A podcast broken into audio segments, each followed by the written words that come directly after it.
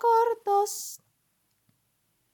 En este último corto del año 2023 Oh my venimos god. a hablar y a empezar a dar la bienvenida al nuevo año 2024 que nos Mm. acompaña, como es Mm. tradición en Japón, con un Mm. nuevo animalito, una mascota que nos acompañará Es durante todo este año.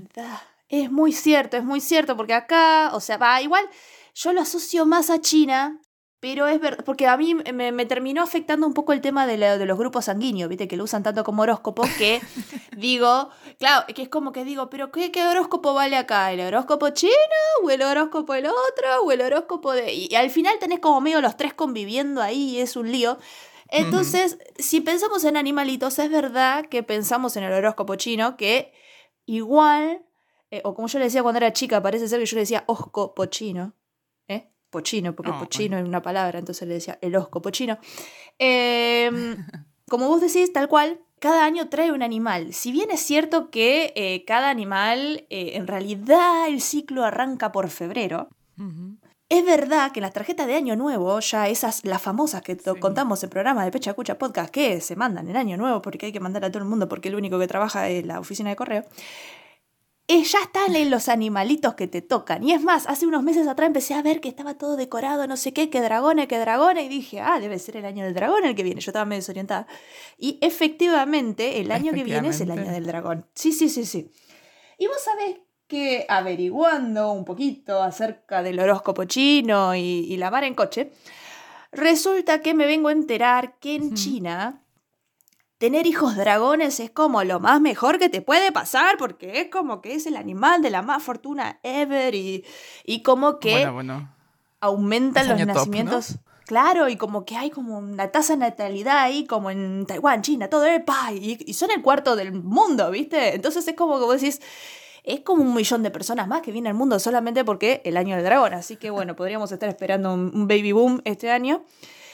Pero lo llamativo de todo es que me puse a estudiar es que hay un montón de creencias eh, relacionadas a distintos animales. Entonces es como que, obviamente cada uno viene con un determinado rango de personalidad y mm, con determinadas asociaciones de tipo a este le va a ir bien económicamente o este va a tener no sé qué, no sé cuánto. Pero ya es Mm. como que va más allá de, de lo personal. Es como que las familias empiezan a hacer especulaciones de, no, porque si nace serpiente se va a llevar bien con fulano y fulano, que son de estos signos. Entonces a nosotros en la familia nos conviene que cuando se case, y hacen como todas esas especulaciones así, Es que es, futurología es tan, de... es tan horóscopo tal cual. Es que, "Ah, que si es compatible, que si no. Vamos. mm, realmente, yo solo pensaba que era puramente del año de. Ah, bueno, nos toca este año y punto. No sabía que tenía esta. Esta importancia en lo que concierne. Nos vamos a tener niños. A ver, un momento. ¿Qué año? Bueno, ¿Cómo va? Claro, Bien, tal ¿no? cual. Yo la primera vez que lo vi fue, como comentabas tú, en las, en las tarjetas de Año Nuevo, Ah. en las decoraciones ¿no? que ponen ellos junto con las mandarinas, claro. el mochi, pues siempre hay. Y la primera vez que, que trabajé en Japón, a- Sí. a, finales de Año Nuevo, un cliente nos trajo jabones con Oh. forma de, del animal en cuestión Oy, que tocaba para ese año y fue un...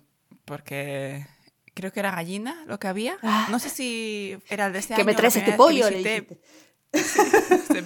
Vi jabones con forma de animal. No recuerdo si era justamente por, eh, por Año Nuevo o esto que queda residual en la oficina, los típicos regalos que Mm. sí nos lo hicieron y ahí quedaron, ¿sabes?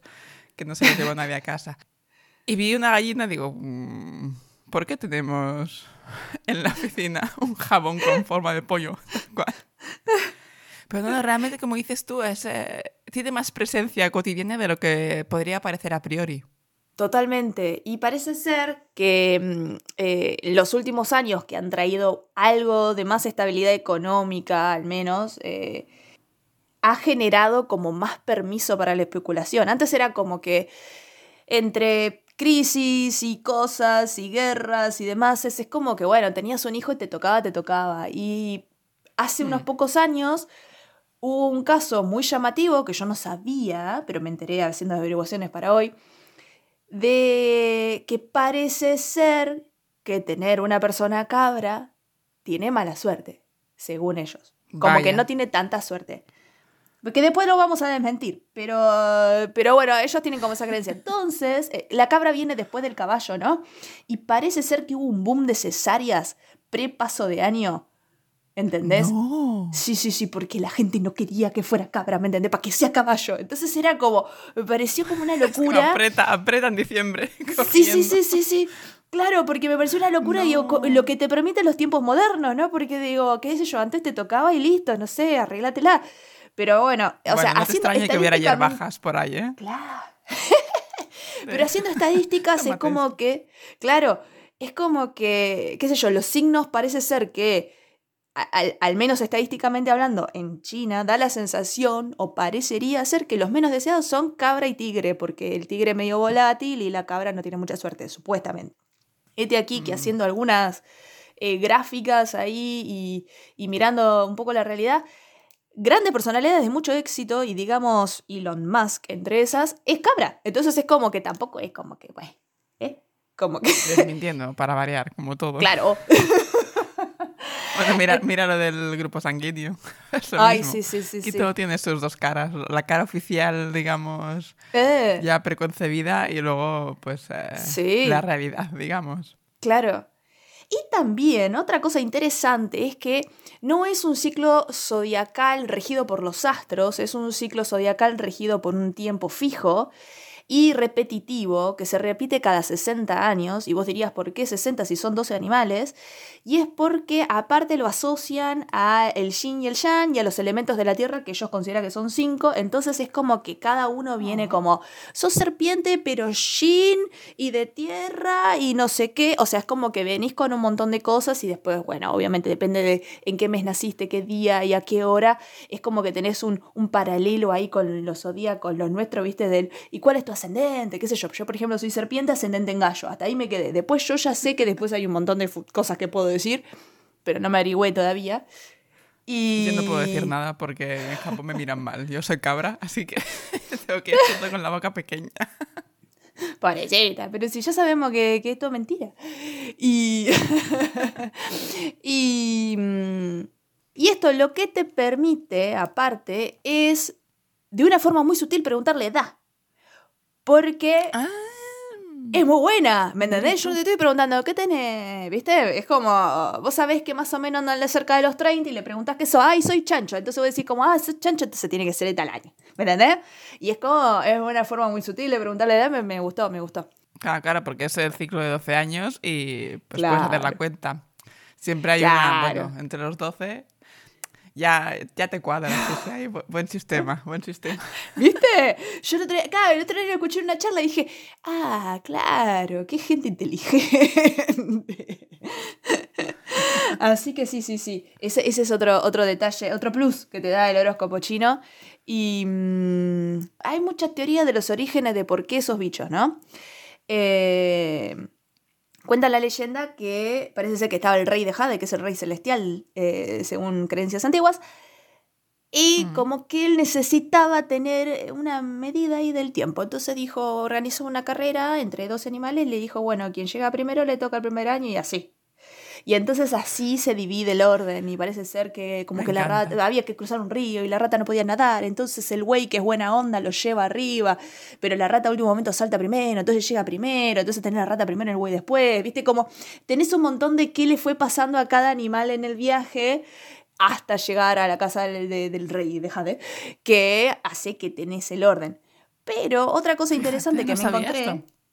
¿viste? No, sí, yo sí sabía, ¿sabes por qué? Por Fruit. Basket. Ah, Ah, porque en el manga Fruit Basket aparecen los animales Cultura del manga, zodíaco claro. y se habla un montón de la historia. Y, us- y usan justo esta, que es como una de las más populares, digamos. Eh, con un par de licencias, ¿no? Del manga, pero, pero es más o menos eso. bueno. Y, No creo que venga el rey de Jade a quejarse tampoco.